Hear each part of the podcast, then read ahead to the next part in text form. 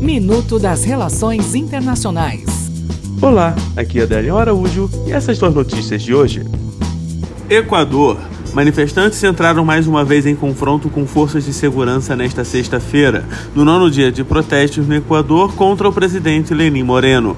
Centenas de indígenas chegaram a Quito para intensificar a pressão contra o governo. Estados Unidos e China.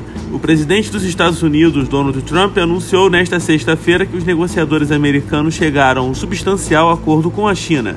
Com isso, os dois países concordam em uma trégua na guerra comercial travada entre as duas potências econômicas e os Estados Unidos. Suspenderam a imposição de novas tarifas, ajudada inicialmente para o próximo dia 15. Tratamento oncológico. Um funcionário público aposentado de Minas Gerais se tornou a primeira pessoa na América Latina a receber uma nova terapia celular que vem revolucionando o tratamento do câncer nos Estados Unidos e na Europa. Menos de 20 dias após ser submetido ao tratamento feito a partir das próprias células, o paciente já apresentava remissão da doença.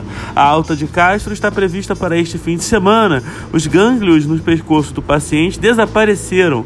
Ele parou de tomar morfina para dor, ganhou 3 quilos, voltou a andar, contou a hematologista Renata Cunha, diretor do Centro de Transplante de Medula do Hemocentro do Ribeirão Preto, um dos responsáveis pela experiência. Até o próximo minuto. Enquanto isso, aproveite mais conteúdo no portal seire.news.